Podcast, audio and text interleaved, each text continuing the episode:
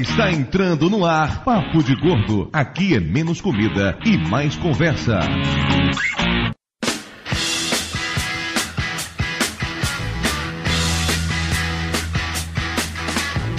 Ouvintes de peso, univos! De Salvador, aqui é Dudu Salles. E eu aprendi a dirigir com 14 anos de idade. E o que, que isso tem a ver com viagem? É, você viaja dirigindo, de carro e tal, tem tudo a ver. Né? Ah, De Salvador aqui é Mayra e eu já briguei com a aeromoça porque não me cabia na cadeira. não me cabia o que na cadeira? A minha perna. É sério mesmo, meu fêmur não cabia, ficava batendo na, na cadeira da frente e um abraço. Você fez o que tirou ele e deixou na mala? Foi o que eu tentei explicar pra ela. Falei, minha filha, você tem duas opções, ou você me troca de lugar, ou então traz a serra elétrica aí pra poder cortar a minha perna. De Nova Iguaçu aqui é o Lúcio e o único carro bom para gordo é Kombi. Cortou, tudo ofegante, vai. De Nova Iguaçu, aqui é Lúcio e o Hurley. Ah não, a Kombi. Nossa, parece um tarado agora. Você ligou o telefone lá, tem que dar uma olhinha. Entendeu? Nossa. De São Paulo é Flávio e eu já tive que ficar 36 horas acordado por causa de uma viagem. Cacete, você tá viajando pra onde? Pro Minas, do Chile? De São Bernardo do Samba, aqui é Léo Lopes e eu passei os dois primeiros dias da minha lua de mel dentro de um ônibus fuleira e sem ar condicionado. Ah, que maravilha. É pobre tem mais que se fuder mesmo, né, pai? E aí ela, antes de chegar ao destino, falou assim, onde é que eu fui amarrar meu jegue? Antes de chegar ao destino, eu tava ligando pro advogado, né? Dá pra anular o casamento? E aqui de Niterói é o Júnior e eu não tenho frase nenhuma, porque já usaram todas as minhas. Ah, vai tomar no cu, Júnior. Vai se fuder, seu porra. E você Cara, acabou eu- de roubar uma frase patenteada de Flávio Soares. Eu vou depositar os royalties na minha conta. A gente convida o cara, vem pro Papo de Gordo oficialmente, pra ele fazer parte dessa grande... Na grande rede do amor do Papo de Gordo, todos plugadinhos um no outro. Mas é nisso que dá ficar se chamando pirata pra vir pra cá. E além de tudo é mentiroso, porque eu duvido que ele tenha passado os dois primeiros dias da lua de mel no ônibus, né? Então, Não, cara, eu levei a sogra pra lua de mel. dizer que eu roubei a frase dele... Peraí, peraí, peraí, Léo, você casou com o Júnior primeiro? Não, mas eu não viajei, eu levei a sogra pra lua de mel porque ela passou a lua de mel na minha casa. Pois é, ouvinte Pedro, estamos aqui hoje para um programa sem uma pauta bem definida, na verdade. para um programa totalmente genérico, falaremos sobre gordos em trânsito, sobre viagens, mas não vamos falar sobre o destino em si, sim sobre o percurso, porque não importa o destino final, se é a maneira como você chegou lá. Gostou disso? Bonito, né? Li no livro esse. Né? A área mandou com cara de eu odeio autoajuda. E para compartilhar suas histórias aqui de viagem, temos conosco mais uma vez Léo Lopes, direto do Radiofobia, o homem que não sabe falar programa, só fala programa. E as pessoas acham que eu tenho problema por causa disso. Mas eu não tenho problema de podrúncia. Não há problema nenhum. Eu falo de hipoprósito. A primeira vez que Mayra ouviu Radiofobia, ela virou e falou assim: vem cá, ele realmente não sabe falar programa, não? É sério, é? Eu falei, não, amor, é piada. Não, ele fala com tanta naturalidade que eu acho que ele consegue mesmo. Mas é porque o meu cérebro, o meu cérebro, quando eu gravo radiofóbias, ele já, entendeu? O pior é que não é isso. O pior é que eu falo assim no dia a dia também. Só que com um tom de brincadeira, né? Então é uma boa maneira, você ouvinte do Papo de Gordon, que quer disfarçar a sua burrice e o seu retardamento mental, é só você falar errado com a convicção de que está certo. E aí todo mundo vai achar que você tá fazendo gracinha de propósito. E como no último Papo de Gordon que eu participei, eu fui praticamente apedrejado como Maria Madalena, eu gostaria apenas de dizer para você, querido ouvinte de Gabardã desse programa, que acesse radiofobia.com.br e seja feliz e o cérebro que escorra pelo seu nariz. E conosco também hoje está Júnior, diretamente do Baú Pirata. É, e quando você estiver ouvindo esta gravação, tem um ônibus passando aqui do meu lado. Então acesse o baupirata.com. Se não Eu fiquei, tiver eu aqui. fiquei surpreso com o Júnior falando que tem um ônibus passando ali do lado. né? Você tá gravando na rua, Júnior? Não, cara, eu, per- eu moro perto do ponto final do ônibus. Aí esse horário é a hora que estão começando a recolher. Então é o melhor horário para gravação. Ah, legal. Obrigado por, por ter comunicado isso com certa antecedência. E depois tu não me chama de novo, né, cara? O Júnior tá num gato net no ponto de ônibus, que é o melhor lugar ali pra ter a conexão. E eu aposto que a conexão dele ainda assim é melhor que a do Lúcio. Qualquer coisa é melhor que a do Lúcio. né? Conexão de escada é melhor que a do Lúcio, cara. O programa de hoje pesa exatamente 730 quilos, Ah! trazendo uma média vultuosa de 121,6. Eu não tenho certeza se essa é a maior média de, de episódios do Papo de Gordo, mas certamente uma das maiores. Pergunte pro Lúcio como ele tem prisão de ventre e tem tempo pra descobrir isso. Enquanto o Lúcio vai comer algumas fibras, vamos para os e-mails.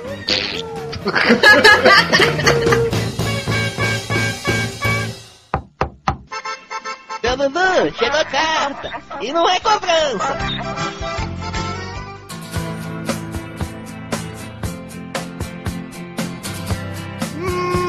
Muito bem, Dona Mara Marais. Estamos aqui de volta para mais uma emocionante leitura de e-mails do Papo de Gordo. E aí, meu amor, tudo bem com você? Quase duas da manhã e eu ainda tenho que fazer post pro blog. Vamos terminar logo esse negócio. Quanto mal humor, eu queria tanto ter feito o Twitchcam essa madrugada, você que não deixou. Eu tô de camisola. Ai, a audiência do Twitchcam ia bombar. É certo, vamos parar de enrolação, partir logo para os recados. Primeiro avisar todo mundo que saiu o vídeo do Tour Papo de Gordo 2011. Tio Lúcio fez um trabalho de edição fenomenal, o vídeo está ótimo. Link aí no post, confiram. Finalmente, né, tio Lúcio? Dois meses pra poder editar o negócio. É que ele é devagar, você sabe como é gordo pra se mover, dá trabalho, né? Então o Lúcio teve um pouquinho de trabalho. Mas olha, ficou muito legal. Então se você participou do tour, vá lá ver o vídeo, se ache no vídeo, porque honestamente a gente não conseguiu colocar o nome de todo mundo. Então se identifique lá nos comentários quem você é. Ah, eu apareço ali e tal. Coloque seu- seus perfis no Twitter se quiserem, a gente coloca link de todos eles no post depois, sem problema nenhum. Se você não foi no tour, assista pra você ver o que você perdeu. E se você é de uma outra cidade, assista e ficar com vontade. Quem sabe não fazemos na sua cidade esse ano, né, meu amor? Ou melhor, se você não, não foi no de São Paulo e quer que a gente faça na sua cidade, arrume patrocinadores para que a gente possa ir, fazer, comer, se divertir. Uma maravilha. Muito bem, dona Mara. Você mandou bem demais agora, fiquei até surpreso. então é isso, Tour PDG, link aí no post, confiram. E nessa semana saiu uma matéria especial na Folha de São Paulo, no caderno Equilíbrio, falando sobre o orgulho gordo, com direito a entrevista de, entre outras pessoas, o nosso querido tio Lúcio. Ficou lá na foto, todo posando de gatinho, uma coisa linda de mãe. Tiraram a foto do, do, do Lúcio de baixo pra cima. Ele queria fazer uma posição imponente, uma parada meio super-homem, entendeu? Para o alto e avante. Eu garanto que essa foto ele pediu uma cópia e vai sair distribuindo para os amigos na, na Campus Party do ano que vem. Aposto que vai ser o novo avatar no Twitter dele, isso sim. Ó, o link pra matéria tá aí no post, tá bem legal a matéria. Eles, eles falaram do Papo de Gordo, colocaram inclusive o vídeo do tour gastronômico, então, recomendação máxima. E começou a temporada de premiações na internet. Tá rolando Melhores do Ano e o Pix. E nós gostaríamos muito que vocês votassem no Papo de Gordo como melhor podcast 2010. O link tá no post, é só você chegar lá. Não é múltipla escolha, tem que escrever realmente. Eu quero Papo de Gordo, pelo menos escrever o nosso nome, Papo de Gordo. Tá bom demais. Não quiserem votar em mais nada, não vote. Sai colocando não sei, não sei, não me importo, who cares. Desde que você vote no Papo de Gordo pra podcast. Ou bota papo de gordo em tudo. Tá valendo também, vai colocar assim, ó. Melhor Tumblr, papo de gordo. Melhor, melhor Flickr, papo de gordo. Celebridade do ano, Mayra Moraes. Mas ó, a gente tá tão celebrity, mas tão celebrity que nessa semana recebemos até uma fanart. Sabe o que é uma fanart? Uma arte feita por fã. Muito bem, dona Mayra Moraes. Estou orgulhosíssimo de você. Às duas horas da manhã você ainda está sendo capaz de raciocinar. Quem diria? O Fábio Liana, nosso amigão, mandou um desenho do Morsaman sonhando com cebolas. Porque o Fábio Liana ele é apaixonado por cebolas e ele acha que o Morsaman também gosta de cebolas. Pobre da sua namorada, que tem que beijar esta tua boca com hálito de cebola. É, né? Você vê, tem de tudo. Ele quer porque a gente faça um programa sobre nojinhos alimentares só para que ele critique o fato de que eu não gosto de cebola. Pra falar de nojinho alimentar, a gente vai ter que dizer que o Lúcio não come feijão. E nem camarão e nem um monte de outras coisas, porque o Lúcio é o mané, basicamente. Deixa o Lúcio pra lá. E vamos para o momento arroz de festa.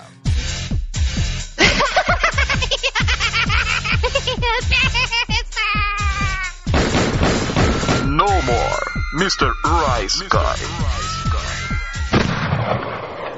Rice Guy essa quinzena está cheio, repleto. Começando com a presença desse humilde arroz de festa lá no Margarina Nerd, do Pastor Cleibon. É a segunda parte de um programa sobre as grandes invenções tecnológicas do século XX. Eu não faço a menor ideia. Acho que aqui eu fui chamado para isso, já que eu não sei nada de inovação tecnológica. Mas o programa tá divertidíssimo, confiram. E os malucos do AspiraCast resolveram me chamar para falar a respeito da profissão de jornalista. Foi lá, falei, tentei explicar e tudo mais. Espero que tenha estimulado as pessoas a fazerem o curso de comunicação. Nessa quinzena também o Lúcio esteve no podcast Cultural Note para falar sobre podcasts. O programa tá muito bom. Eu não conhecia o Cultural Note, gostei pra caramba. Já estou baixando inclusive episódios antigos para escutar. Bem legal mesmo, recomendo, vale a pena. Baixem e escutem. O Lúcio foi lá fazer um grande momento cultural. O pior que...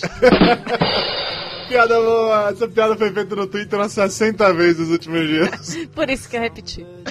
E como o Dudu fica aqui gravando esse monte de participações dele do meu lado e eu tenho que ficar quietinha, caladinha, sem poder nem assistir televisão, eu resolvi tomar o microfone da mão do gordo e participar junto com ele do Nerd Drops. É verdade, eu tava gravando o Nerd Drops da minha sem, sem incomodar ninguém. A Mayra começou a dar piti do meu lado que queria falar alguma coisa lá da. Se você só fala besteira. Não é besteira, eu tava falando mal do Cisne Negro, que é filme de menininha. Aí a Mayra se emputeceu, entrou no meio da conversa e saiu Nerd Drops. Foi na segunda-feira passada, já tá no ar há um, algum tempo, mas tá bem legal. Recomendo também, escutem. Escutem principalmente a parte final em que eu dou uma trollada nesse monte de nerds que baixam o Nerd Drops. e eu faço eles ouvirem uma linda flor do cancioneiro popular. É isso, galera. Links do Rice Guy aí no post. Cliquem, baixem, escutem. The truth and the lying, the dead or the dying. Vamos agora para os e-mails. Essa semana recebemos vários e-mails femininos e até me surpreendi, comentei com isso no Twitter, como a gente recebeu mais e-mail de mulher do que costuma receber normalmente. Não. Isso é o efeito azagal, o perigote das mulheres. será que é isso? As mulheres não resistem ao azagal? Meu Deus do céu, a portuguesa é que se cuide. Vamos lá, primeiro e-mail da Melina, 23 anos, 57 quilos e meio, estudante de biologia no Rio de Janeiro. Ela diz o seguinte: Olá, amigos fortinhos. Ouvindo o programa, não tive como não me identificar, principalmente na hora que vocês falaram sobre filhos. Percebi que meu pai me criou para ser nerd. Sinceramente, parece ter sido intencional. Meu pai apostava comigo chocolate a cada nota 10 que eu tirava na escola. E a cada passeio eu tinha que escrever uma redação sobre a ocorrida. Sempre fui nerd, no sentido mais chato que isso pode ter. Mas eu acho que tive sorte, porque acredito que nunca tenha sofrido bullying por isso. Agora, na faculdade, sou presidente do diretório acadêmico e isso demanda tempo. Muitas pessoas dizem não participar porque precisam estudar. O que eu falo é o seguinte: não basta ser nerd, tem que participar. Porque se trancar, se isolar, não precisa ser característica de nerd. Estou seguindo carreira científica e mesmo cientistas, dos quais é vendida a imagem de nerds isolados em um laboratório, trabalham em equipe o tempo todo.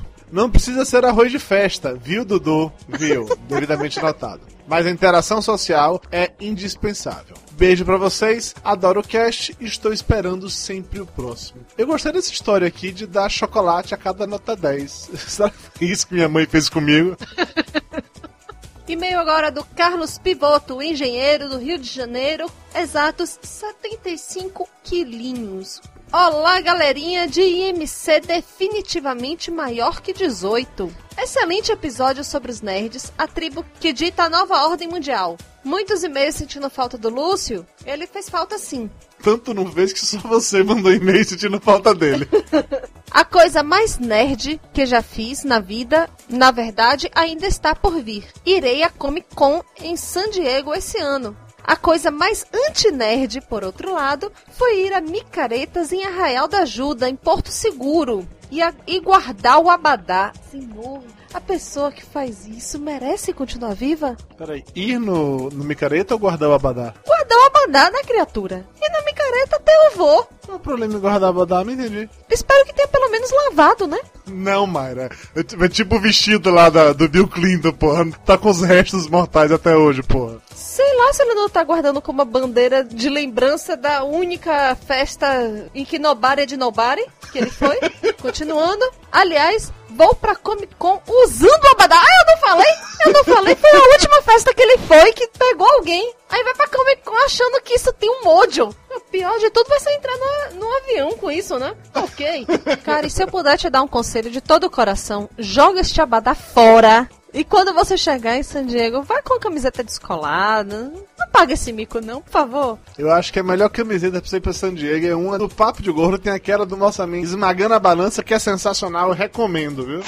Vamos agora de volta pros e-mails com a mensagem da Patrícia Matos. Ela diz o seguinte: Olá, gordos nerds do meu coração. Adorei o tema do cast, principalmente porque este é o tema da pesquisa de mestrado que vou começar esse ano. O episódio acabou sendo muito útil pra mim, além de divertido. A participação da Zagal foi foda. E by the way, eu não me intimidei pela poker face dele na Campus Party e fui falar com ele tranquilamente. Vai ver, é porque eu também me utilizo da cara rabugenta para afastar os chatos desde criança. E agora o Casagal revelou o segredo dele e já era, viu? Vai ter de nerd se aproximando com esse papinho. Mas vamos ao que interessa. Vocês levantaram questões muito interessantes no cast, algumas das quais pretendo analisar na minha dissertação. Sobre a recente popularização dos nerds e todo esse papo de um nerd de hoje é o cara rico de amanhã, isso se deve em grande parte ao advento da sociedade da informação. Nesse novo cenário pop tecnológico em que vivemos, características como curiosidade, autodidatismo e predisposição a novidades são altamente desejáveis. Dois dos grandes responsáveis pela revolução do computador pessoal que mudou nossas vidas, Bill Gates e Steve Jobs, são nerds. A manipulação tecnológica que inicialmente foi responsável pelo estereótipo negativo dos nerds é justamente o que está deixando esse grupo um passo à frente dos outros.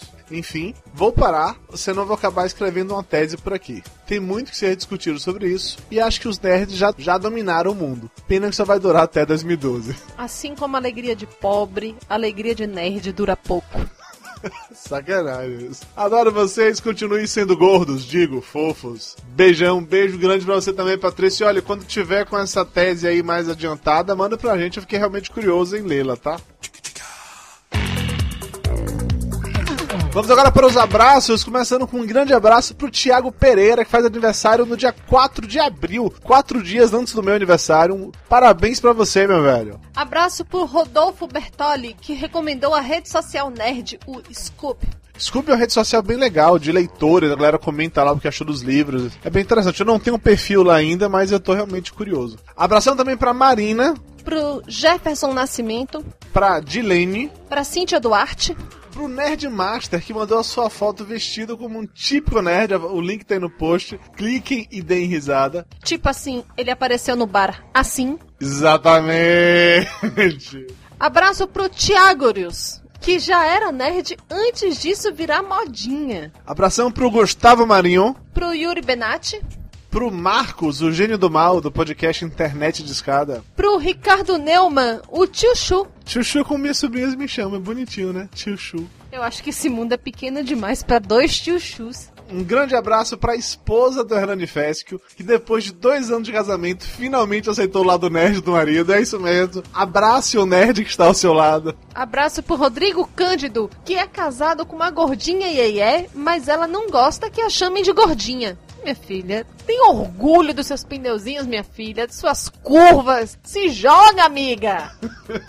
Um grande abraço pra Bruna Lana, Pro Ricardo Correia, pra Tatiana A- Haruhi, pra Carolina, pro Brandão, um ouvinte das antigas mesmo da gente, tá acompanhando o Papo de Gordo desde o episódio 1, abraço pro Eric Suzuki. e pro Dimitri, nosso colega baiano aqui do blog Pipoca de Beats. É isso, galera. Vamos de volta para o programa e lembrem-se, daqui a 15 dias tem mais um episódio inédito no papodegordo.com.br. Valeu, galera, e até mais. This land is your land.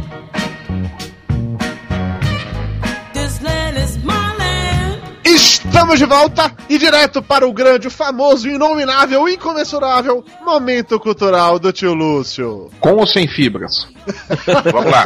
Gordos têm um problema grave no transporte público. Ficam presos nas catracas, são ameaçados com o risco de comprar duas poltronas nos aviões, não conseguem se acomodar no metrô, que só de sacanagem obriga o gordinho a subir vários degraus de escada quando chega ao destino. A solução é o transporte privado, mas não é em todo carro que o gordo fica bem acomodado. Normalmente o volante roça a barriga, as pernas ficam esmagadas e pisar no freio muitas vezes é questão de sorte. Sem contar o cinto de segurança, ao menos o do avião tem extensor. Caiu a ligação? Então a gente tá prestando atenção só. O Flávio dormiu, ó. Eu tô prestando atenção no comercial que tá passando na TV. Eu tô aqui agora imaginando onde é que isso vai parar, mas tudo bem. Não, vamos lá, mas é um alento. Um estudo dos pesquisadores Michael Sivak e Jonathan Hoop indica que homens com IMC entre 35 e 50 têm 22% menos chance de morrerem em acidentes de carro do que aqueles com IMC entre 15 e 18,4. Porque amortece? Não, vamos chegar lá. Keep walking. Contudo, isso não se aplica às mulheres. As gordinhas entre 35 e 50 de MC têm 10% mais possibilidade de morrer do que as de MC entre 18,5 e 24,9. A tese dos pesquisadores é de que os gordinhos que sofrem acidentes, com cinto de segurança, é bom deixar claro, levam vantagem pela relação entre massa e velocidade. Como o gordinho vai mais rápido para frente depois da batida, o cinto segura melhor essa carga, dificultando que o movimento chegue até o momento fatal. Com esse papo pra cima e agradável, comecemos o papo gordo de hoje. Ok, eu eu achei interessante o conceito e tal, por mais surreal que possa parecer. Mas qual a lógica? Funciona com homem e não funciona com mulher? Por quê? É por causa da teta. Nada, cara, Mas, é mas porque a mulher gordinho, fica dirigindo em cima do 35 e volante. 50 de MC também tem teta. Pô, pois é, isso que eu ia falar. O gordo também tem teta. Então até aí. Só se for então o arame do sutiã, alguma coisa assim. O sutiã de bojo, ele fura o pulmão da mulher e ela morre. Menor sentido isso. E quando o momento cultural fez sentido? Desde quando? Mas essa teoria do, do a maior massa aumenta a aceleração que trava o cinto de segurança mais rápido funciona pro cara que é baixinho. Eu, por exemplo, bati de carro e tava num palio, eu arrebentei a- o, o vidro da frente do carro com a cabeça, porque a cabeça foi embora. Não adiantou nada o cinto de segurança. Júlio, pra você entrar no palio, você teve que arrancar o banco da frente, né? Você vai com jeitinho, cara. Quando você é grande, você começa a aprender a ir com jeitinho nas coisas. É igual aquele filme Hóspede do Barulho, né? Você entrou, bateu com a cabeça no teto, fez lá um calombo. É mais ou menos por aí. Eu quero saber onde é que sua cabeça foi parar, porque você disse que ela foi arremessada pra fora do Não, ele, eu abri um buraco no, no vidro da frente do carro, entendeu? Eu abri um buraco, tinha um buraco da minha cabeça. O pessoal tanto que pensou que eu- esse cara morreu por causa disso. E não, na verdade você morreu por causa de. Você morreu por quê mesmo? Não, infelizmente eu não morri ainda, tem que pagar a conta todo mês. E... Puxa vida, eu achando que eu tô no primeiro papo de gordo mesa branca. Cara, que bizarra essa história. Ô, Júnior, mas em que momento especificamente entrou a história de você ter cabeça dura? Como assim? O fato é que estourou a porra do vidro e não morreu. Não, o, o- é porque o Lúcio estava falando que era por causa da aceleração do gordo com maior massa, ele vai travar o cinto de segurança mais rápido. O problema é se o cara bater com um prato de massa na mão. Aí fudeu. É, não, não. O problema é que estão tentando fazer o momento cultural ter sentido. Vai piorando cada vez É um mais. momento cultural moleque, maroto, de raiz.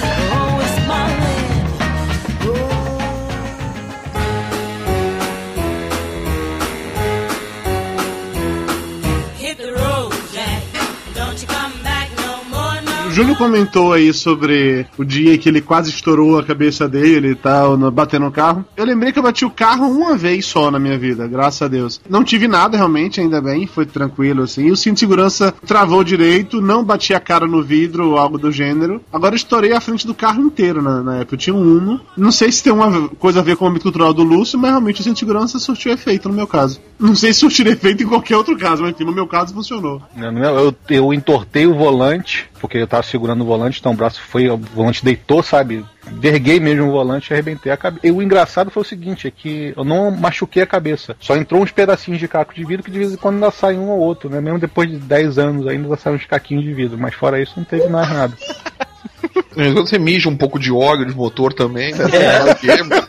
Às vezes quando sai um fluido de freio, se você quiser depois eu te mostro onde sai, porca, né? A antena do tape até hoje, tá? Levanta ela assim, não precisa nem de wire. Solta um pum, faz bi, bi. Começa a pegar MFM, não sabe porquê, né? É normal. Alguém mais aqui já esteve envolvido no acidente de carro? Já bateu o carro de- por aí ou não? Lúcio, eu sei que teve aquele acidente lá de ônibus que ele já contou no Papo de Gordo, mas alguém mais já passou por uma parada dessa? Eu já passei numa viagem com meu pai num acidente de carro. Além desse acidente que eu bati, que ali eu dormi no volante, chegando em casa, a 10 metros de casa, eu bati, acertei numa árvore, mas eu bati também numa viagem numa caravan, né? O diferencial quebrou no meio da estrada e meu pai saiu rodando, feito peão, e acabou que a gente parou num barranco, mas sem, graças a Deus, ninguém machucar. Nossa senhora.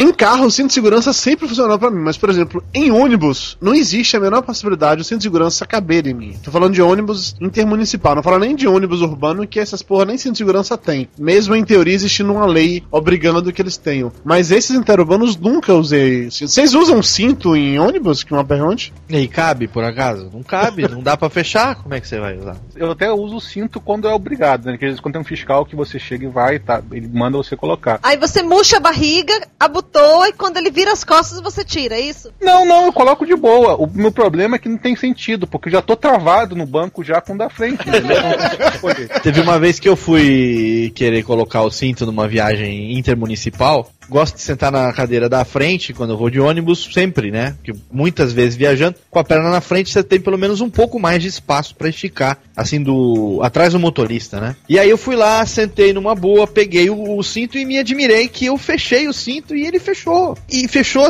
tanto quanto largo, assim. Tava até confortável. Até que uma senhora chegou e eu fiquei sabendo que ela ia sentar do meu lado. E aí ela sentou do meu lado e quando eu fui me ajeitar, eu vi que eu tinha prendido o cinto dela no meu, assim.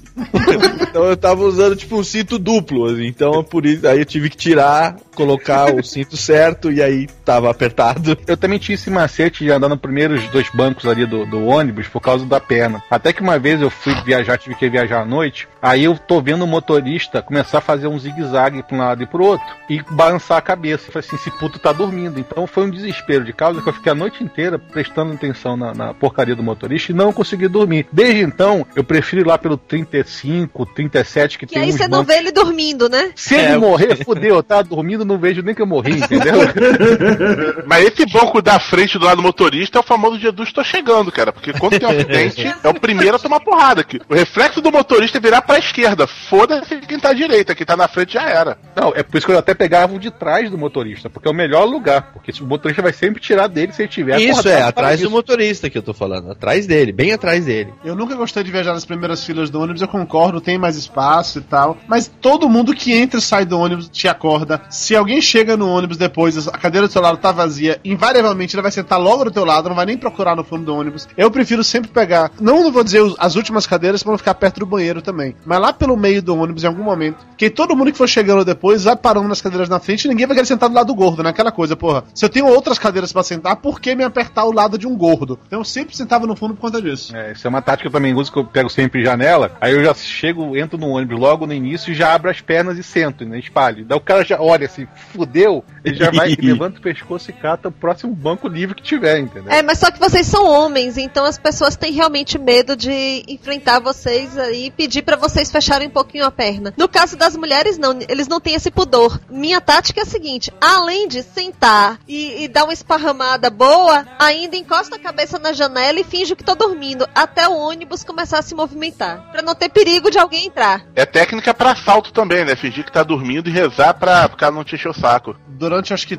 três ou quatro anos, eu tava morando em Salvador e em Amargosa, metade da semana em cada lugar, dando aula nas duas cidades. Eu viajava toda semana. E era um saco quando alguém inventava de sentar do meu lado no ônibus. Então já era meio padrão, assim. Eu tinha um óculos escuro que eu só usava pra viajar de ônibus, não interessava se era dia ou noite, que a intenção era parecer que eu estava dormindo, encostava a cabeça, ficava, botava óculos escuro, ficava vendo todo o movimento do ônibus, mas só pra parecer que eu tava dormindo. Colocava minha sacola na cadeira do meu lado, eu sentava também na janela, colocava a sacola na cadeira, então todo mundo ia procurar outras opções. Só vinham me incomodar na hora que não tivesse realmente mais nenhuma cadeira vazia na porra do ônibus. Então, a minha cadeira era sempre a última a ser ocupada. Algumas vezes, sei lá, muitas vezes eu conseguia viajar sozinho, o que torna a viagem menos sofrida, na verdade. E a gente tem uma vantagem também porque as pessoas, naturalmente, elas evitam sentar do lado do gordo, né? Na viagem de ônibus, principalmente. Porque você sabe que você tá realmente gordo quando você chega ao ponto de abaixar aquela divisória do banco e ela incomodar o pâncreas. assim.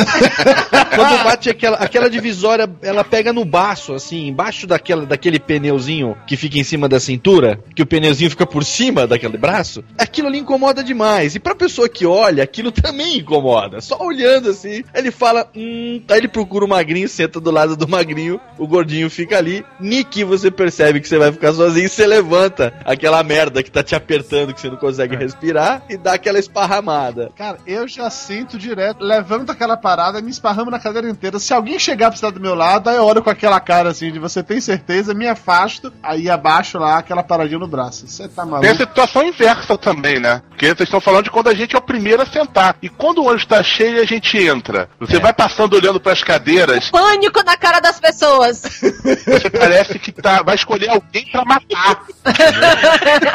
o desespero, as pessoas olhando, pelo amor de Deus, aqui não, aqui não, aqui não. Cara, falando, é eu tenho filhos, eu tenho filhos, não, não sente do meu lado. E, e quando é o filho que tá do lado e você vai sentar do lado da criança? A cara da mãe de desespero. Não! Poupe, meu filho é uma criança inocente, seu monstro! Cara, eu prefiro ir até em pé, porque se eu sento nesses bancos que estão fora da janela, primeiro você já senta em meia bunda, né? Metade da bunda fica lá de fora. E eu tenho que me dobrar tanto pra ca- caber a perna ali dentro, que uma perna vai pra debaixo do banco, a outra perna vai pra frente do banco, a outra fica pra fora. Quantas pernas você tem, Júlio? Que porra é essa, velho? A terceira perna é complicado, cara. Que isso? É um verdadeiro Anderson Meira, vulgo perna, gravando hoje aqui no programa. Não, é sério, e, e é difícil. Eu fico costumo achar um cantinho no ônibus, aqueles cantinhos que tem ali atrás daquele último banco perto do É, trocador ali, é. que fica mais largo. Eu vou ali mesmo e vou de boa em pé, porque se você senta nesses bancos. Primeiro que só- eu só consigo sentar mesmo em dois bancos aqui no Rio de Janeiro, que é um banco que tem perto da saída de emergência ali perto do trocador, e o banco lá na frente, dois bancos atrás do motorista. Só tem esses dois bancos que são maiores, de largura em distância de perna, que o resto eu não consigo entrar no banco. Vocês me permitem fazer aqui um agradecimento? Eu queria agradecer, assim, com todo carinho, com toda a gratidão que eu tenho no meu coração, a pessoa que inventou o ônibus leito. Muito obrigado a você que inventou o ônibus leito. Você salvou momentos da minha vida que eu tive que viajar 48 horas dentro de um ônibus. Muito obrigado. Eu não sei quem é, não sei qual é o seu nome, onde você mora. Na lua de mel que você tá falando, é isso? Não, esse não foi no leito, esse foi no ônibus fuleira mesmo. Foi no, na lua de mel, porque não tinha leito ainda na época. Eu casei no Rio de Janeiro, casei em 2000 no Rio de Janeiro. A minha esposa é carioca, e aí eu morava em Belém do Pará, meu amigo. Então a gente casou no Rio e aí eu tinha que voltar pra Belém, né? Daí você foi pra Belém do Pará de ônibus. Mas é só viajava de ônibus, é pobre, meu bem. Não tinha como viajar de avião naquela época. Eu não tinha nem lugar de- 90 reais, né? Passagem de avião. Não tinha, 90 naquela época era, sei lá, mil, mil e quinhentos reais uma perna da passagem, era impossível. Então eu aproveitei caravanas, na época que eu eu era missionário, eu vinha de caravanas, né? E aí eu fazia essa viagem três, quatro vezes por ano, eram 48 horas dentro do ônibus. Na lua de mel aconteceu assim, porque na verdade a lua de mel ia começar quando chegasse lá em Belém, né? Foi assim, a gente casou no sábado e o ônibus estava para sair para Belém no domingo às 8 da manhã. Então a gente saiu da igreja para a noite de núpcias, num motelzinho que um amigo pagou lá pra gente, lá no, no Rio de Janeiro. E aí logo de manhã a gente pegou um táxi de Malicuia, que a gente foi pro motel de Malicuia, né? Engraçado que essa foi uma outra viagem também, que a gente tava saindo da igreja, tinha seis dentro de um palio. e os amigos iam deixar a gente no motel. Legal, hein? É, escolta pro motel. Escolta, porque, porque assim, e, e teve a festa à noite, mas a gente não participou da própria festa, porque senão a gente não teria noite de núpcias, entendeu? Aí a gente foi, tinha que escolher, festa ou noite de núpcias. Aí meu pai falou pra mim, e aí, filhão, o que, que vai ser? Festa ou noite de núpcias? Falei, é, tá, vou ficar com a festa. Mas nem a pau, Juvenal. Noite de núpcias, vamos embora. Vocês que fiquem aí comendo bolo. Que eu vou comer outra coisa, né? Eu, lógico. e ainda mais que era daquelas suítes master, né? Que tinha karaokê, pista de dança. Mas isso é outra história, isso é uma outra viagem. De manhã a gente saiu de Malicua, foi pra rodoviária e a gente teve que pegar o ônibus direto pra Belém. Foram 48 horas até chegar lá. Num Itapemirim fuleiro, sem ar-condicionado. Pelo menos a gente conseguiu ir junto, né? E, Pra que mas sete anos? Quem sobrevive a isso, sobrevive a qualquer coisa. Isso foi uma prova de fogo. Aí a gente chegou, aí sim, chegando lá em Belém, aí a gente pegou um carro emprestado, tinha ganho uma semana lá num, num resortzinho na praia e tal, aí a gente foi curtir, mas... Agora, você sabe que me ensinou muito essas 48 horas, de já de lua de mel, né? Do Rio de Janeiro até Belém, porque eu aprendi como fazer melhor uso do espaço limitado de dois bancos de ônibus, quando se tem um um, um edredom interessante. Não, Lelopes, você tá de sacanagem comigo, Lelopes. É impossível, velho. Não é, Não, não é possível, Não é não. impossível, não, meu amigo. Olha, quando se tá numa febre do rato, como eu tava naquela época. Meu amigo, eu vou te falar um negócio. A febre do rato ali era tanta, rapaz. Naquelas noites de janela aberta no interior do, do Tocantins ali. Ai, Como a Belém, rapaz. Ali, você não sabia se. Eu não sabia porque eu podia ser assaltado. O ônibus podia ser assaltado antes de chegar em Araguaína. Eu podia morrer sem. Entendeu? Aí, mas foi, foi interessante. Não foi dos lugares que eu, que eu diria assim, nossa, que conforto! mas foi uma experiência, digamos que interessante. Digamos que eu agradeço muito hoje a minha cama Queen Size. Olha, Dudu Salles, eu quero te dizer uma coisa. Pode parar de pensar besteira, porque não vai ter no ônibus, não. Mas não há nem possibilidade, assim, nem ônibus leito, sacou? Eu não tô na febre do rato, não. Naquela época eu só não era gordo como sou hoje, então isso já facilitou um pouco. Digamos que eu tinha mais uns 20 centímetros de folga no banco, assim, que, hoje, que hoje me faltam, né? Então ainda dava pra ter uma flexibilidade um pouco maior. Ho- Hoje, confesso que seria impraticável. O meu problema pra viajar em ônibus, bicho, não é nem só o fato de ser gordo, não é nem só a barriga. É que eu sou também muito alto. Eu não sou alto igual o Júnior, que Júnior é um animal. O Júnior, é, é, Júnior tem 2,50m de altura, sei lá, entendeu? 95, nem tanto. Eu tenho 1,89, então assim, é complicado sentar em- realmente em qualquer ônibus que as minhas pernas não cabem, não tem jeito. Não tem como eu ficar lá sem, minhas, sem meu joelho ficar batendo na, na cadeira da, da frente. E se o filho da puta na cadeira da frente resolve reclinar o banco dele inteiro, aí fudeu, velho. Aí fudeu mesmo, não tem espaço nenhum. Avião Cara- é a mesma coisa, Dudu. Avião é, é pior até. A cadeira de avião hoje em dia é mais apertada que a cadeira de ônibus. A cadeira de avião não me cabe, eu tenho 1,75. O cinto do avião não me fecha há uns três anos, pelo menos. Porque eu não consigo fechar cinto em avião. O cinto me fecha, mas o meu fêmur não cabe nas cadeiras da Gol. Léo, você tem que procurar a, a primeira fileira também, de novo, do avião, que não tem banco na frente, e a, a fileira que tem a, a saída de emergência. Vai ser sempre um pouquinho maior do que os outros bancos. Não, mas eu sou tão zicado que parece que é a, a armação comigo. Toda passagem de avião que eu compro, eu tô no corredor da saída de emergência. Só que eu tô no corredor da frente, naquele que não reclina. E não no de trás, que você fica com a perna esticada, entendeu? Você reclina e fica com a perna esticada. Não, eu fico no da frente, que é proibido você inclinar pra trás pra não obstruir a passagem. Pra comprar passagem pra ir pro casamento do Lúcio, eu descobri, eu vou fazer um jabá de graça porque eu achei muito legal, que a Azul Linhas Aéreas, eles têm cadeiras com espaço maior, pra você ficar realmente com, ter, sei lá, 20 centímetros a mais de espaço na cadeira, uma parada dessa assim. E você paga uma taxa a mais, eu acho que são 15 ou 20 reais a mais, pra você ter mais espaço para suas pernas. Eu achei um troço muito interessante. Ou seja, é basicamente o IPTU da cadeira de avião, né? Você quer ter mais espaço, pague por isso. Né? Tem Depois maior da partida área tem, cons- tem aquela empresa que vai fazer você viajar em pé, né? Já viram isso? O, Uma o jeito empresa europeia, né? avião, avião e ônibus hoje em dia, eu prefiro viajar em pé se for por curtos períodos. Não dá, cara, não dá. Sério mesmo, uma perna tem que ficar embaixo sempre do banco, a outra perna tem que dar um jeito de encaixar no- entre a- o espaço do banco da frente. Se o cara deita, o cara deita no meu colo, entendeu? Aí você canta no nenê, não. Exatamente. Eu olho pra baixo, ele tá na, em cima da minha barriga, entendeu? Se- Ele fica rid- ele sente até mal, levanta um pouquinho o banco. É geralmente a posição que eu coloco. Ou quando eu não tô com o joelho nas costas dele, que ele fica achando assim, pô, tem alguma coisa errada com esse banco. O cara fica se mexendo no banco o tempo todo, te- tentando ajustar o banco, mas não, é meu joelho que tá nas costas dele.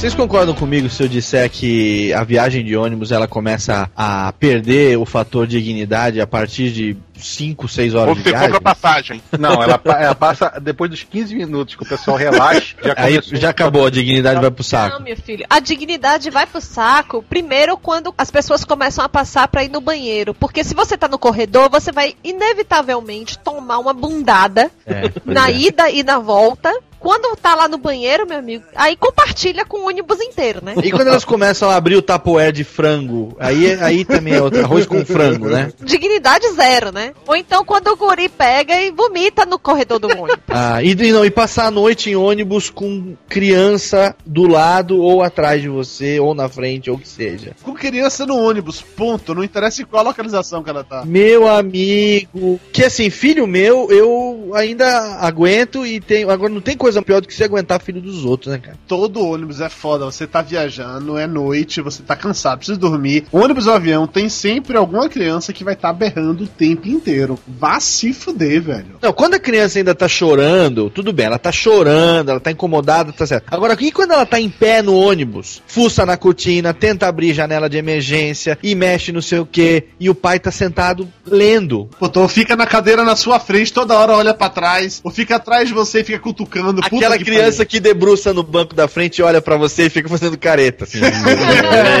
Não, pior de tudo é quando fica perguntando pra mãe: Mãe, por que, que ele é assim? É, por que, que ele é gordo? Ah, cara, outra coisa que incomoda pra caralho em viagem é bêbado. Nessas minhas viagens de ônibus, bicho, virava e mexia. Quando eu viajava dia de sábado, sábado é dia de feira em Amargosa, então a galera ia pra feira, enchia a cara de cachaça, ia, pegava o ônibus, indo ou voltando de Amargosa, tanto faz. O povo bêbado não parava de falar, e fala alto, aquela coisa desagradável, chamando a atenção, porque não tem noção de que tá chamando a atenção, né? Puta que pariu, velho. A outra coisa é quando o pai da criança usa você como referência pra criança ficar quieta. Isso também é ótimo. A criança tá pulando lá no banco, fazendo uma pouco de uma bagunça, fala, Wilson, quieto, senão o gordo olha o homem ali vai te pegar. Olha a cara dele. E você, Naldo, faz aquela cara de mal ainda possível pra assustar a criança e ajudar o pai. A criança... Eu faço. Eu já faço a cara de mal, ainda que a criança se abraça com o pai e fica assustada. Fica quieta a viagem inteira, mano. O gordo vai te comer. Ele come criancinha. Mas o pior do que bêbado e de criança é o ônibus quebrar. Porque se ele tá perto do, do, do da rodoviária, vem uma, um ônibus logo em seguida. Mas se ele tá no meio da estrada, por exemplo, indo daqui nada. pra São Paulo, né? No meio do nada, bicho. Você fica 3, 4 horas de vez em quando esperando um ônibus. Indo ou daqui pra São Paulo, você fala e... o quê? De Niterói pra São Paulo? É, Rio de Janeiro, São Paulo. Ah, Rio de Janeiro, São Paulo, ainda você tá no centro urbano. Quero ver se sair daqui pra Belém do Pará, o ônibus quebrar no meio do Tocantins, ah. meu amigo. Aí... E a, aquela estrada que passa um carro a cada três dias. É, e aqui e que não tem nada celular não dá sinal, você olha na, na, na, estrada, você não vê um poste de luz. Se você tá viajando de ônibus e você tá achando que tá no meio do nada, olha do lado e veja se você vê algum poste de luz. Se não tiver, você tá fudido.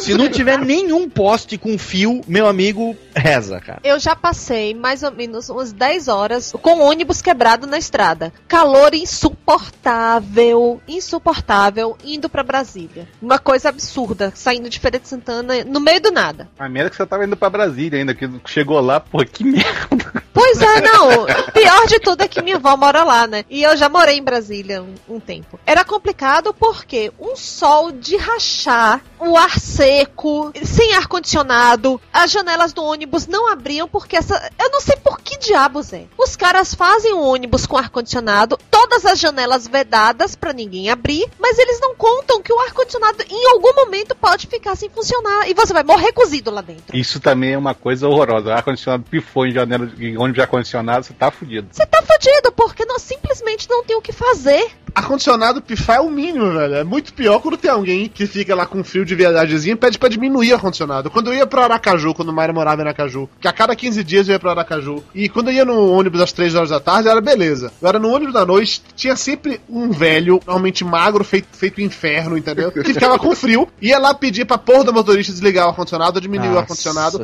Aquele merda diminuiu o ar-condicionado, chegava a tal ponto que o vidro do ônibus embaçava, porque dentro tava mais quente que do lado de fora. E eu lá, porra, velho, me desfazendo. Sabe? Dudu, não me fale isso, cara. Na época que eu morava em Belém, a gente organizava quatro ou cinco vezes por ano excursão aqui para São Paulo. E aí, a gente alugava aqueles ônibus leito de dois andares. Leito não, mas aquele semi-leito, de dois andares, sabe? Que tem tipo um, um cassinozinho embaixo, umas mesinhas e tal. Alugava aquele ônibus lá. Para você regular a temperatura uniforme daquilo ali, é impossível. Com certeza. Impossível. Então o ônibus tá fechado, aí ele tem lá uma regulagem. Tem um ar-condicionado lá, vamos supor, 22 graus. Tá regulado em 22 graus. Enquanto tá lá durante o dia e tal, tudo bem. A mulherada geralmente sente frio mais rápido. A mulher geralmente sente frio, pelo menos a experiência que eu tenho de coordenador dessas viagens, a mulherada sentia frio mais rápido. Então a hora que dava aquela sentada, que come, comecinho de noite, o 22 graus, que era muito legal durante o dia, começava a ficar muito frio pra mulherada de noite. E aí elas começavam a reclamar pra você, olha, vai lá, precisa abaixar. Abaixar, que queriam dizer é abaixar o frio, né? É, eu acho- adoro isso. Tem que abaixar o ar-condicionado. Na verdade, É. eles querem que esquenta. Querem que aumente a temperatura, então tem que abaixar o frio. Ó, abaixa lá que tá muito, muito frio. Aí você ia lá e pedia pra baixar um pouco. Só que, meu, quando você mudava essa regulagem, não tinha como. Por exemplo, a área perto do banheiro é sempre mais quente do que o resto do ônibus. É impossível, não sei porquê, mas é lógico, abre porta, fecha a porta, é sempre mais quente. E não dava, não dava pra você manter uma temperatura Mas uniforme. é, é foda, né? O cara, além de aguentar o cheiro do banheiro, ainda tem que ir na área mais quente. É foda.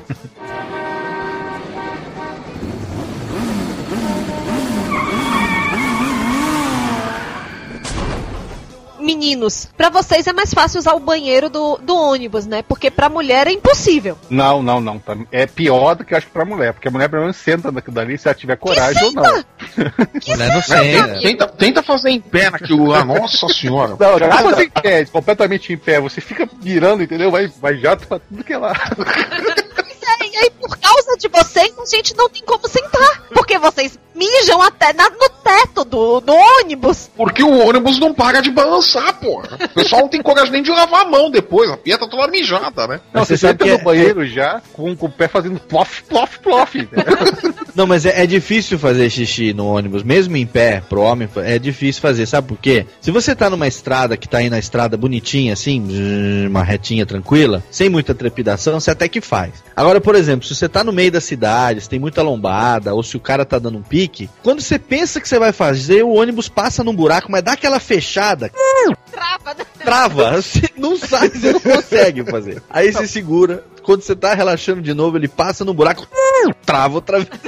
É, é mais, é mais fácil você abrir a janela, botar pra fora ali e fazer na janela. Né? É menos trabalho, né? O que eu sempre me preocupei em toda viagem de ônibus era não comer nada que fizesse passar mal antes, porque eu fico imaginando que se der uma dor de barriga naquele banheiro ali, vai ser um pega pra capar de merda. Você se caga até a nuca numa situação dessa. Uma freada. E o pior de tudo é depois que você dá essa cagada e ainda abre a porta e compartilha com a galera. Você dá uma cagada dessa, você não pode mais sair de dentro daquele banheiro. Senão Você vai ficar marcado. Não, e o pior que tem ar-condicionado, não tem nem a janela pra abrir pra sair o cheiro, né?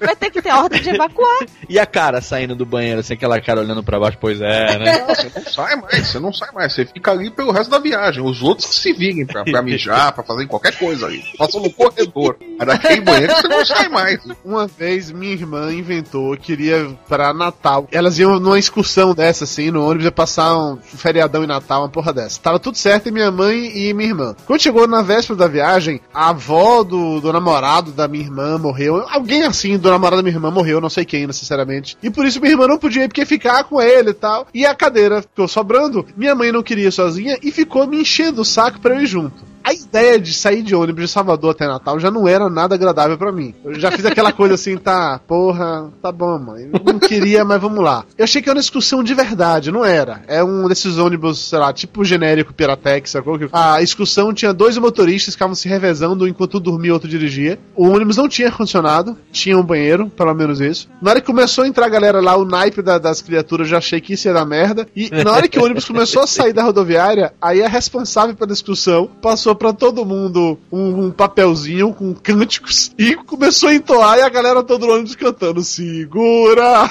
na mão de Deus. Eu falei, caralho, fudeu, velho.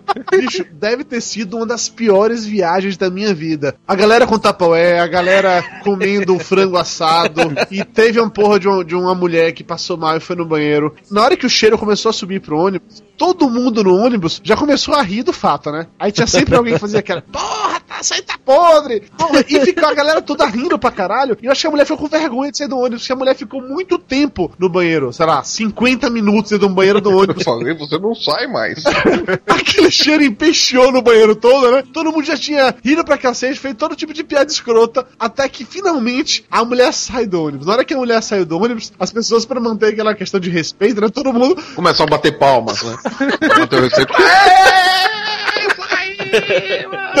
Não, velho. Todo mundo tentou manter, sei lá, a frieza e tal, não sei o quê. Pra. Até que um faz, né?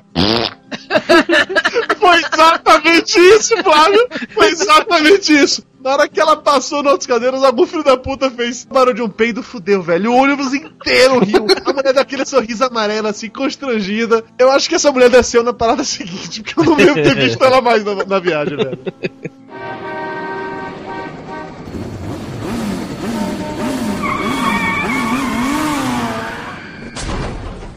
Vou fazer uma enquete rápida aqui. Quem foi que já eh, viveu a viagem mais longa? Você certamente ganhou, mas eu já encarei acho que 34 horas de ônibus de Salvador até São Paulo. 34 horas é, é- é criança, é, é moleque, é moleque. É A minha foi. A maior viagem foi 14 horas de avião. Ah, isso é, isso é moleque, criança, é amador. Flávio. Não, aqui, minhas viagens tudo curtinha, uma, duas horas. Já fiz uma viagem muito grande com a família de carro. A gente saiu de Feira de Santana e foi até o Rio Grande do Sul, voltando por Brasília. Sim, mas não foi na porrada só, saiu parando pra dormir e tal. Não foi nada. Se for assim, eu também já fiz uma viagem dessa, pô. Sim, mas essa viagem você saiu e tinha que chegar até o destino e até lá você não, Não, ia ter. aí o maior- a maior que eu fiz de ônibus foi pra Minas ou pra Brasília, que dá na mesma, dá 20, 24 horas. Hum, pois então eu vou falar rapidamente da viagem que eu fiz e durou 50 horas.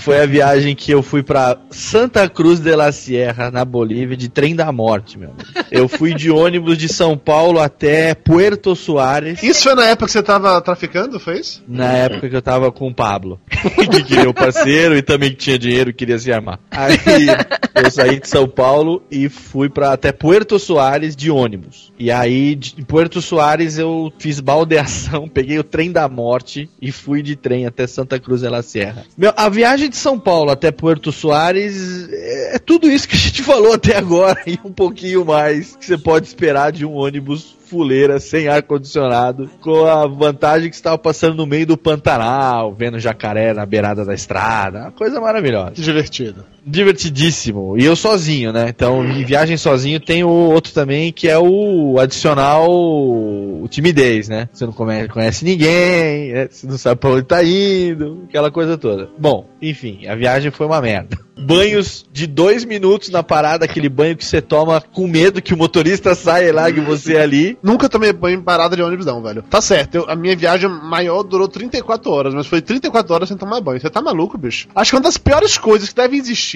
é esse povo que toma banho em parada de ônibus, vê com aquela porra daquela toalha molhada e pendura isso dentro do ônibus, fica aquele. Vá se fuder, caralho. É muito nojento. Eu não sei o que é pior, e você ficar com cheiro de gambá morto lá dentro? Não, eu nunca pendurei toalha molhada dentro do ônibus. Eu levava um saco, uma sacola e deixava ela dentro da sacola, assim, mas toalha de rosto. Tu tomava banho com toalha de rosto. Não, não, tomava banho sem toalha. Toalha é pra me enxugar. Ah, você se enxugava com toalha de rosto, ok. Com a toalha de rosto, claro. Enxugava, torcia, enxugava, torcia. Era uma festa. Tipo Falei- pano de chão, né? Tipo. pa- E aí eu tomei um banho quando saí de, de São Paulo até Porto Soares. Foi um banho só, no intervalo de 30 horas, mais ou menos. E aí, meu amigo, em chegando em Porto Soares, aí é barata voa, ninguém é de ninguém. E ainda bem tinha uma senhora lá pra me ajudar, comprou minha passagem. Me ajudou mesmo, comprou a passagem. Ah, não, eu passei uma noite na casa dela. Ou não passei? Você Passou uma noite na casa dela, você não entendeu por que que você acordou com ela só de hobby do teu lado. Ah, não, Foi não. Antes ou depois do chá de coca? Foi antes. É, Eu passei uma noite na casa dela, mas foi na volta. Na ida eu fui direto mesmo. Não, não parei na casa dela, não. Ela, ela me pegou na fronteira e me deixou na estação. E aí Nossa. comprou uma passagem do ferrocarril, trem da morte. E aí, meu amigo, quando eu entro, tem um casal sentado no meu lugar. Deviam ser dois europeus, acho, tipo alemão, assim. O cara era maior do que o, do, do que o Dudu, do que o Júnior. Dois metros de altura, magro, com cabelo com corte militar, assim. Camiseta papai, eu sou machão, e com um adesivo. Com adesivo não, com aquelas tatuagens. E a menina muito louca, gótica, sabe aquele negócio assim? E estavam sentados na minha cadeira. E eu sou Caxias, cara. Eu queria sentar na minha cadeira, velho. E eu cheguei lá e eu tentando falar falar com o cara, o cara não falava. Eu sei que eu acabei humildemente sentando na cadeira que era pra ser a cadeira dele. Quer dizer, já comecei a viagem, no meu conceito, já comecei a viagem errado, né? Porque não sentei na cadeira que era pra estar. Meu amigo, esse foi só o começo. A viagem no trem da morte. Cara, o trem da morte, eu descobri que chama trem da morte porque é o seguinte: se ele não cair na pirambeira, Você pede pra morrer. você pede, ou você se mata lá dentro. Só pra você ter uma ideia, você tá reclamando de banheiro de ônibus aqui. Você imagina o que é você ir querer mijar, levantar a tampa do banheiro e ver o trilho passando no fundo, assim, clac, clac, clac, clac, clac, clac. Já passei por isso. Já passou por isso, Mayra? Já passei por isso na Europa. É sério que banheiro de, de trem é assim? Quer dizer, você caga no trilho? É sério isso? De- desse trem, do trem da morte, É era. sério, e a melhor parte de tudo é quando você tá aí numa temperatura zero, abaixo de zero, que aquele vento gelado sobe. Ou quando você tá numa temperatura acima de 40, que você começa a acumular o barro, a poeira, meu amigo. Pra você ter uma ideia, não tinha- chegou na metade da viagem eu com fome, começou a ter aquelas comidas bolivianas. que você não sabia o que, que era aquele negócio. Eles fazem uma tal de chicha, que é uma bebida à base de milho. Com, cara, eu sei que. Imagina um copo d'água suja. Você olha, você fala assim, beber ou morrer de sede, né? Um filho da puta não vende um copinho d'água, mas tem litros de balde de chicha pra vender. Cara, o desespero, velho. Eu tinha levado uma meia dúzia de pacote de bolacha. Não durou das três primeiras horas de viagem, né? Até que eu fiz amizade lá com o pessoal, eles me indicaram lá umas meninas, umas meninas, meninas, suecas, mochileira e tal. Fiz amizade com as suecas. Aí, ah é, eu sentei no lugar desse cara e o banco não reclinava. Eu fui reclamar pra fiscal, ela foi tão gentil, acho que foi com a minha cara, me mudou pra um carro de uma classe melhor. Que essa classe que eu tava era classe fudida, né? Ela me mudou pra uma classe melhor, que aí o banco já tinha estofado, porque esse banco que eu tava era madeirão. Fiquei umas quatro horas de madeirão até saber que se eu desse um sorriso pra ela, ela me mudava pro carro melhor. Aí eu fui pro carro melhor, conheci as suecas, e ali as janelas ou ficavam abertas ou você morria de calor. E aquele poeirão. Cara, eu sei que 50 horas depois que eu saí de São Paulo, eu fui com a camiseta branca, eu cheguei com a camiseta vermelha em Santa Cruz de la Sierra. Sabe quando você mastiga e faz aquele barulho de areinha no dente, assim? Literalmente cuspindo tijolo. Caralho. E foi e eu escrevi o diário de viagem do trem da morte, cara. Nossa, umas coisas que aconteceram que nem daria pra contar aqui e ia ficar muito tempo. Eu só sei de uma coisa, velho. Nunca mais eu viajo. Como é que você voltou? Eu voltei no trem. eu No mesmo trem, tendo Eu tempo vou- de brigar pelo lugar com o mesmo, o europeu maluco. Não, eu voltei no trem. Cara, a volta foi pior. Eu voltei num trem de uma categoria melhor do que esse, só que no meio do caminho tinha dado, acho que a maior chuva da década lá em Santa Cruz, lá na Bolívia. Caiu uma barreira no trilho do trem. A gente parou de madrugada num lugar sem energia elétrica e tivemos que passar, acho que 15 ou 20 horas lá nesse lugar esperando consertarem, tirarem o barranco que caiu em cima da linha do trem assim. Falou, vamos, vamos ficar quanto tempo aqui? 15 horas. Falei, puta que pariu. O que que tem pra comer aqui? Suecas. Suecas eu não tava mais. E pra beber tem o quê? Tem cerveja. Beleza, compramos uma grade de cerveja. velho. Ficamos lá, mandamos o cara fritar uns calangos lá e ficamos tomando cerveja. Até tirarem o barranco do trilho e a gente poder voltar. Mas eu só, se- eu só, eu só se fodo, cara. Eu só se fodo. Bem feito que mande pra Bolívia, rapaz. Tanto lugar melhor pra você visitar no Mas mundo. não tinha opção, Dudu. Eu era religioso, tinha que ir onde mandasse, tipo vida de militar. Transferiu você pra lá, você tem que ir. Não, não tinha opção. As suecas eram só. As suecas, elas foram adicionar o conforto.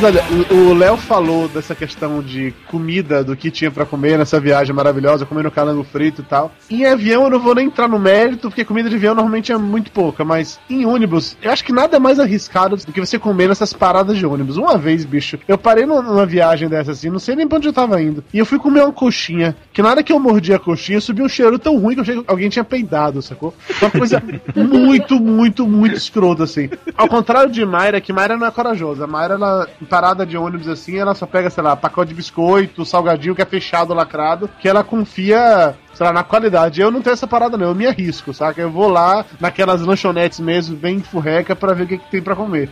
É cada coisa escrota, bicho. A história do kibe com ovo dentro também é um clássico. Teve uma vez, nessa viagem pra São Paulo, que eu fiquei com receio de acabar passando mal, de ter uma caganeira fora do- na viagem dessa. E aí um amigo meu me sugeriu uma coisa que recomendo pra todo mundo. Eu comprei um, um pacote de pão de forma e aí eu peguei o pacote inteiro, tirei os pães, fiz sanduíche de queijo de presunto e enrolei com um guardanapo e coloquei de volta no pacote. E aí levei isso, fui comendo 34 horas comendo misto frio a viagem inteira, pra poder evitar uma diarreia maior. Não adiantou muito, porque lá por- pelas 30 horas de viagem o presunto já não tava mais tão bom. É, fica a perguntar, né, cara? E eu cheguei em São Paulo passando mal, sacou? Mas ficou a lição, da próxima vez só queijo. Por que, que comida de estrada é, é tão cara e tão ruim? Porque não tem opção, é lei da oferta e da procura. Eu, pelo menos, acabo indo tipo pro Danap, pro pacote de whey, biscoito waffle. Eu não como essas coisas, sabe por quê? Eu passei por uma situação que eu fiquei com vergonha. Em vez da pessoa que tava me atendendo ficar com vergonha, eu que fiquei. Porque cheguei numa, numa parada dessa e aí tinha lá aquele tanto de salgadinho no. Uma dessas estufas que deveria estar quente, né? Mas não tava funcionando, obviamente. E aí eu chamei muito discretamente a pessoa que tava atendendo fala: Olha, tem uma baratinha ali dentro. Ui. Sabe aquelas baratinhas pequenininhas? A mulher simplesmente nem piscou e falou bem alto: Não, essa barata tá aí desde de tarde. Tá morto. Já é da casa, já é de madrugada. Eu olhava assim pro lado, as pessoas continuavam comendo. As pessoas continuavam pedindo. Eu falei: Tá, ok. Não, mas olha, tem lugares que você não tem opção mesmo, que nem eu falei esse negócio de- da viagem pra Bolívia, mas não é muito diferente dessas viagens que eu fazia São Paulo, Belém, São Paulo. Quando você passa um pouquinho pra cima de Brasília, é, é é mundo terra de ninguém, cara. É velho oeste, velho. Você não sabe o que você vai encontrar. Tinha umas paradas assim que o ônibus parava que você percebia que era dormitório de motorista mesmo. Foi em Goiás que eu descobri uma coisa que se banheiro de ônibus e de parada de ônibus não dá dignidade ao ser humano, esse era extreme total, porque o vaso sanitário ficava no chão. Eu não sei se as pessoas roubavam o vaso sanitário, que porra que é, mas o que eles fiz- fizeram foi assim, eles enterraram o vaso sanitário. Como assim? Como assim, não, não era banheiro turco? Banheiro turco é, é no chão. O banheiro japonês também, é no chão. Não, eles pegaram um buraco, enterraram o vaso sanitário e ficava pra fora só a parte da louça mesmo. Nossa senhora. Aquilo não dá dignidade ao ser humano. Porque tem uns que você bota. Tem um buraquinho no seu pé, você bota o pé lá e tem um buraco pra você efetuar o. Seja o número 1 um ou o número 2. Então, mas esse é aquele é aquele vaso que é mais longo, né? Ele é, ele é para isso mesmo, né? Aqui nas paradas de ônibus da Bahia, isso é chamado de cagador. E eu tenho um nojo imenso dessa porra. Nunca na minha vida eu usaria um cagador. Puta que pariu, velho. O negócio é você usar o cagador pra fazer o cagadouro, né, cara? você fica na pior posição do mundo, né? No Japão, a maioria dos banheiros é assim, é, esse banheiro no chão. Esse que você vê na televisão, que é o vaso sanitário japonês, que é, esquenta, higieniza sozinho, aí você aperta o botão, já vem direto aquele bzz, bracinho robô embaixo, já soltando chuveirinho no furico e tal. Isso, isso é, isso é luxo pra estrangeiro. Lá no Japão é o cagador no chão mesmo. Você faz de cócoras, né? Você tira a calça, pendura e faz de cócoras. Né? Gente, É, isso aí é pro, pro sujeito não ficar além do jornal, né? Não passar um dia dentro do banheiro, né? Ter Olha, hemorroida, né? Por causa disso. Eu, eu já fui, eu já fui no- na rodoviária dessa da vida aí. Quando eu entrei, eu vi uma situação ridícula. Exatamente o cara de cócoras, lendo o jornal e cagando, entendeu? Eu, eu entrei, na, minha, na mesma hora eu voltei, porque não dava pra encarar dá pra levar a sério, né? Mas peraí, do jeito que você tá falando, o cara tava cagando no mictório. Não, antes fosse, né, cara? Ele falou, ô, puseram a privada de pé aqui. Não, e a porta tava aberta do cara, é isso? Não, não, tipo assim, não tinha porta, era lá no final. tinha um cagadouro desse. Alguém aqui já cagou nesses ônibus, nessas paradas assim rodoviárias, porque assim, em banheiro desse, velho, no máximo um xixizinho e olhe lá. Eu tenho uma coisa boa, porque quando eu tô em viagem, tô em trânsito, eu tenho uma prisão de ventre que eu não faço eu nada. também! eu travo foda! também. Eu já sou travada normal, nesses lugares então nem se fala. Sou capaz já- de ficar uma semana sem ir no banheiro. Teve uma vez que eu fui viajar com meu pai, que foi lá pro Pará, foi a maior travada que eu já dei. Foi cinco dias sem usar o banheiro. Porque eu, eu cheguei, quando eu vi a situação do banheiro, é que travou mais ainda, entendeu? Teve uma vez quando eu era criança, a gente tava viajando de carro pra ir pra São Paulo. A gente parou num barzinho que ficava perto da Serra das Araras. Eu caguei até o teto. Aí- é, eu tava com uma dor de barriga horrível. Acho que eu tinha uns 8 anos, 9 anos, caguei até o teto. Meu pai lá me segurando, saindo pra tudo quanto é lado. Ah, aí, um ano depois, demolida. Hoje em dia não tem mais aquela- o barzinho onde foi, não sei se tem alguma relação uma com a outra. A radioativa, Lúcio, que porra.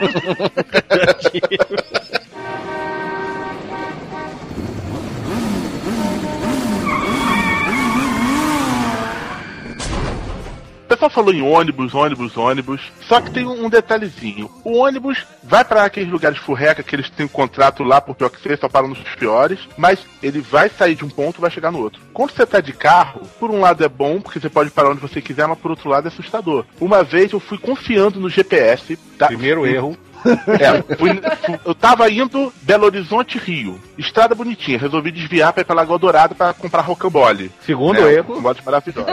não, não foi erro, não, foi acerto, cara. Saí com uns 30 rocamboles, mas tudo bem. Aí fui voltar pra Washington Luiz, pra voltar pro Rio. Fui seguindo a estradinha interior de Minas. Quem conhece sabe como é. São estradinhas pequenininhas, longas, que levam de nada pra lugar nenhum e tem o cruzamento pra coisa alguma. Aí eu vi a placa. Pra frente, São João Del Rei. Pra esquerda, Blu Blu Blu. Uma cidade que eu nunca ouvi o nome. O GPS apontava pra Blu Blu Blu. Pra onde eu fui? Pra Blu Blu Blu. São João É, eu deveria ter ido pra São João del Rei. Eu peguei uma estrada. Eu devo ter ficado umas quatro horas numa estrada de terra. Aí ficava andando, de repente chegava, parecia uma ribanceira. Achei que eu achava que eu ia morrer. Aí a ribanceira descia. Entrei numa cidadezinha, que é cidadezinhas minúsculas. Tinha umas criancinhas de olho fundo. Passava o carro. Acho que nunca tinham visto um carro na vida. Aí passava o carro, elas olhavam. Eu tava esperando começar a tocar a sirene do Silent Hill naquela hora. Tão assustador que era, cara. Parecia que havia uma horda de zumbi pra cima de mim. Aí fui andando. O carro era branco, tava já vermelho de tanto barro. E eu confiando no GPS, seguindo o caminho dele. Chegou no momento que o GPS parou de funcionar e vinha uma estradinha de terra pra um lado, uma estradinha de terra pro outro, uma árvore caída de um lado, uma porção de pedra do outro, eu chutei, tirei do cara o coroa, fui seguindo. Até que eu finalmente cheguei na estrada e descobri que se eu fosse por São João Del Rei, que não era o caminho que o GPS indicava, eu tinha levado três horas a menos e só em estrada boa. Então o conselho é não use GPS, é isso? O conselho é não saia de casa. É, é um conselho bom. O conselho é fique em casa, compre uma pipoca, alugue um DVD e não saia de casa. Eu, por exemplo, não viajo mais em feriado prolongado. Feriado prolongado é programar pra ficar em casa. Quando todo mundo sai, a gente vai fazer coisa aqui, vai pro parque, fica em casa, joga videogame, vai descer, vai fazer qualquer coisa aproveitar a cidade vazia. Viajar em pegada prolongado é, é coisa de masoquista, né? Sujeito que gosta de sofrer, né? Não, eu vou ficar seis horas na estrada pra chegar na praia. Só pra chegar na praia, a praia tá mais lotada do que São Paulo no dia Não, cara, normal. Eu vou pegar em congestionamento no litoral. Eu vou, eu vou porque é feriado. Não, mas, bicho, é foda. Eu me tornei um cara antissocial por isso. Eu não suporto mais viajar. Acho que no dia que inventarem o maravilhoso e sensacional teletransporte, eu posso até voltar a viajar por prazer. Porque hoje em dia, velho, só de imaginar o transtorno que é pra você ir de um lugar pro outro, eu já me desmotivo completamente. A gente que é gordo se, e do quarto pro banheiro já é um deslocamento foda. Imagina se sair, cara. E aí você chega no outro lugar e ainda tem que dormir em colchão. É, mas eu hoje eu parto do seguinte princípio, cara. Se eu não vou ter, no mínimo, o mesmo conforto que eu tenho em casa, pra onde eu tô indo, eu prefiro não ir. Fica em casa, fica Mas você não consegue, Dudu, ter o mesmo conforto de casa. Mas que chegue perto, entendeu? Quando eu era moleque, cara, a minha mãe, minha mãe e meu pai tiveram quatro filhos, né? Então eu sou um de quatro, né? Você é um de quatro, Júnior? Um de quatro. Ai, ficou mal essa, né? Aí, não satisfeita com os quatro filhos dela, toda vez que ia viajar pra algum lugar, ela tinha a ideia seguinte. Se alguém fosse pegar os, os irmãos, teria que pegar todos os irmãos. Ou seja, ninguém pegava os quatro filhos dela pra viajar pra algum lugar. Aí, não satisfeita com isso, né, levava tudo que era primo, não sei o quê.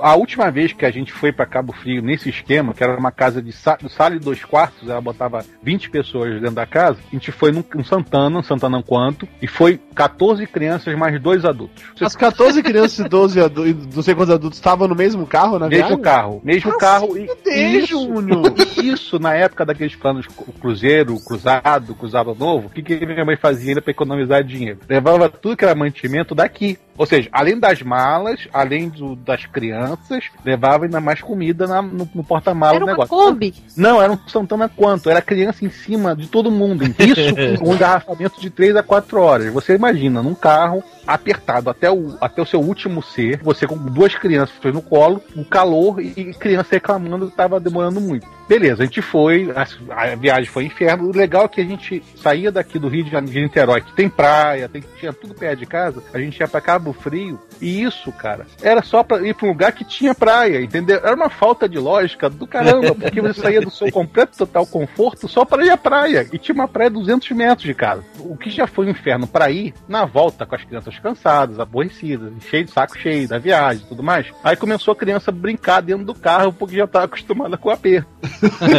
Aí brinca daqui, brinca de lá, e isso um, meu primo foi no colo dessa outra, a pessoa, a única, a outra adulta irresponsável, ele foi no colo dela. Aí ele começou a brincar com aquele isqueiro do carro. Empurrava o isqueiro, o isqueiro pulava. Empurrava o isqueiro, o isqueiro pulava. Isso na terceira vez ela brigou com ele. Aí daqui a pouco ela, ele empurrou o isqueiro, o isqueiro pulou e pulou pra dentro do carro. Aí foi um desespero, né? Que o carro vai pegar fogo. Aí, desesperado, desesperada para achar o isqueiro do carro, me pega o isqueiro, cara, com a mão aberta, entendeu? Então pegou o isqueiro na mão. Ela soltou um grito, aí o isqueiro voou de novo. E quando ela abre a mão, tá aquela marca redondinha, sabe, do isqueiro. Na mão dela e sai uma lágrima, assim, e ela com uma cara de ódio, assim, que se eu acho que ela tivesse sozinha, tinha matado, moleque. Criança é uma porra, velho.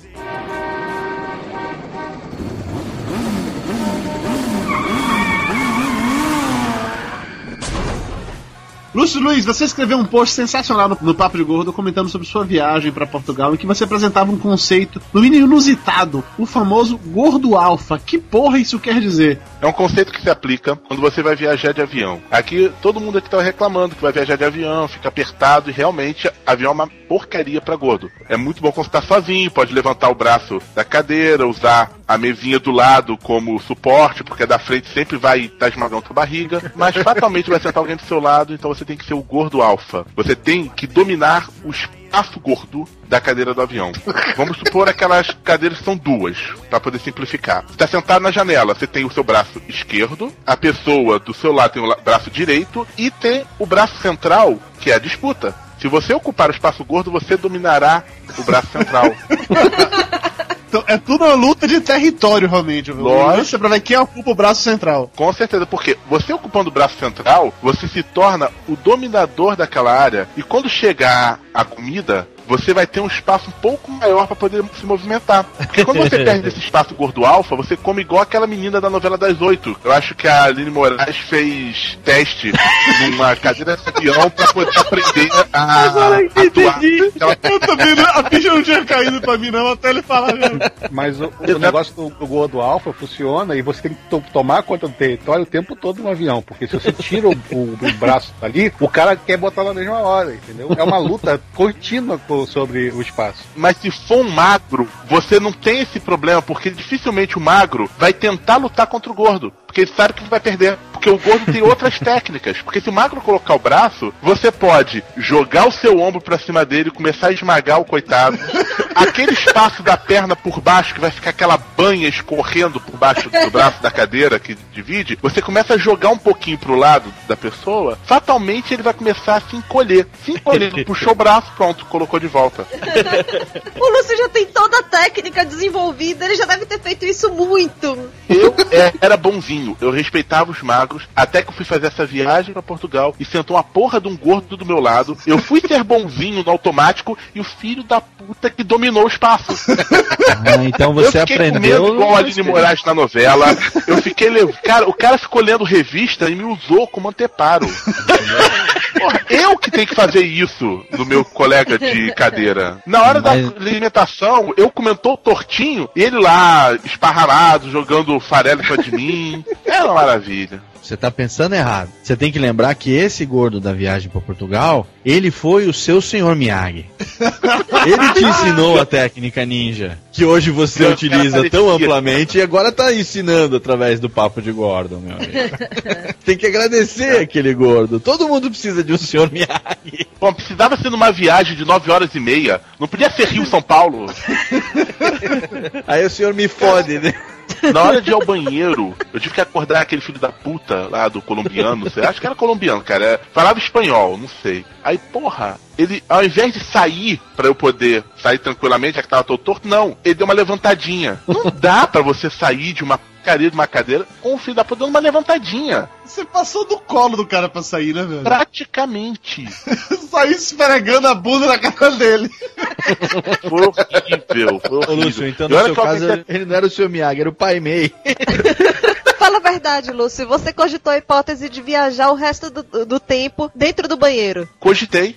Pior que eu cogitei mesmo, cara. Eu lembrei daquela mulher que, numa viagem de avião, é que a descarga de banheiro é, é vácuo, né? Ela puxou a descarga sentada, ficou grudada.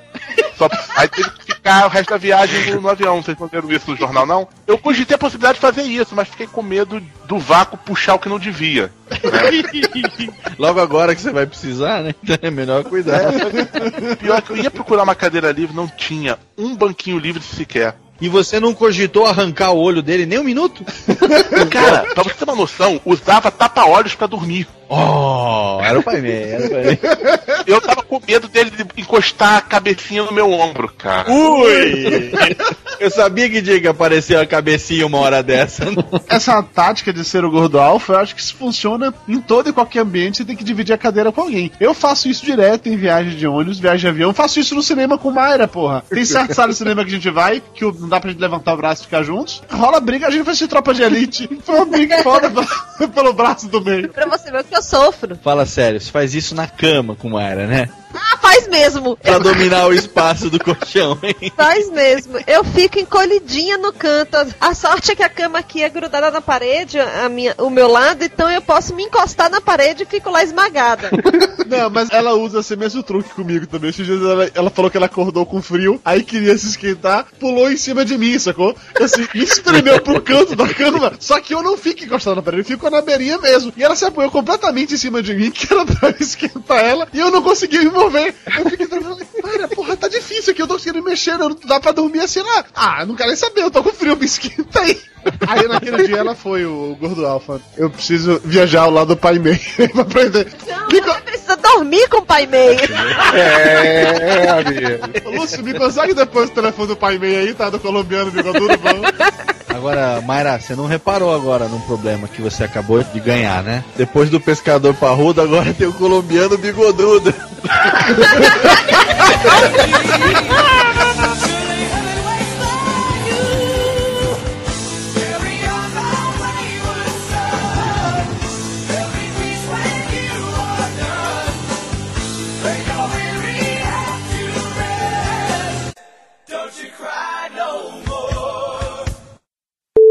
Ô Flavinho, tá bom, neguinho? Tudo em ordem. Saudade. Que lindo esse amor dos dois, né? É, bonito Saudade mesmo. Dudu, tem pra você também, não precisa ter ciúme não, tá? Ui.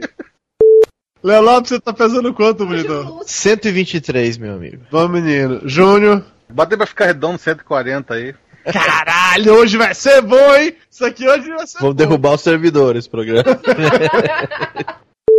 A minha maior preocupação, na verdade, nesse programa é que terei dois gagos, Flávio e Júnior. Então na edição eu me foderei com um pouco mais de força. Mas vida que segue, né? Fafafi, fififi.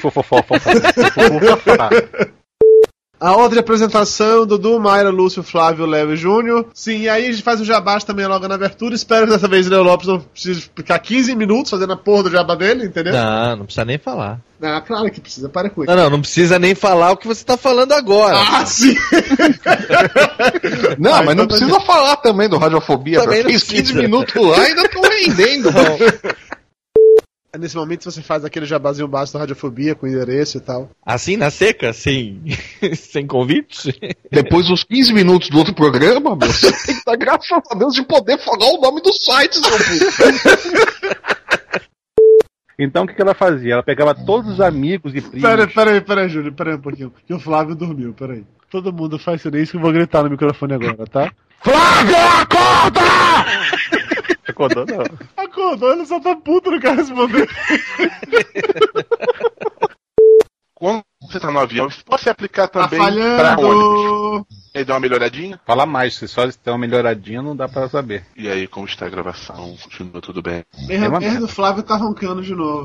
Nem pra botar o microfone esse merda presta. Tá falando sério que o Flávio tá dormindo e roncando? Tá dormindo e roncando, e essa não é a primeira vez que isso acontece dando. Cara, criança recém-nascida é perdoável, né, pô? A criança recém-nascida há seis meses, né? Cara, você já teve uma criança dessa idade em casa? Ela é recém-nascida até os dois anos, cara. É, ou não, o meu é recém-nascido, agora tá com cinco e recém-nascido ainda, o mais novo. Cara, o Flávio morreu mesmo, né, tadinho. Não, o Dudu já defenestrou ele há muito tempo. Não, eu sei, mas ele ainda, ainda tá conectado. Eu tô Ele vai acordar daqui a três horas com aquela baba escorrendo. Que porra que eu tô fazendo aqui? Papo de Gordo. Com a gente é menos comida e mais conversa.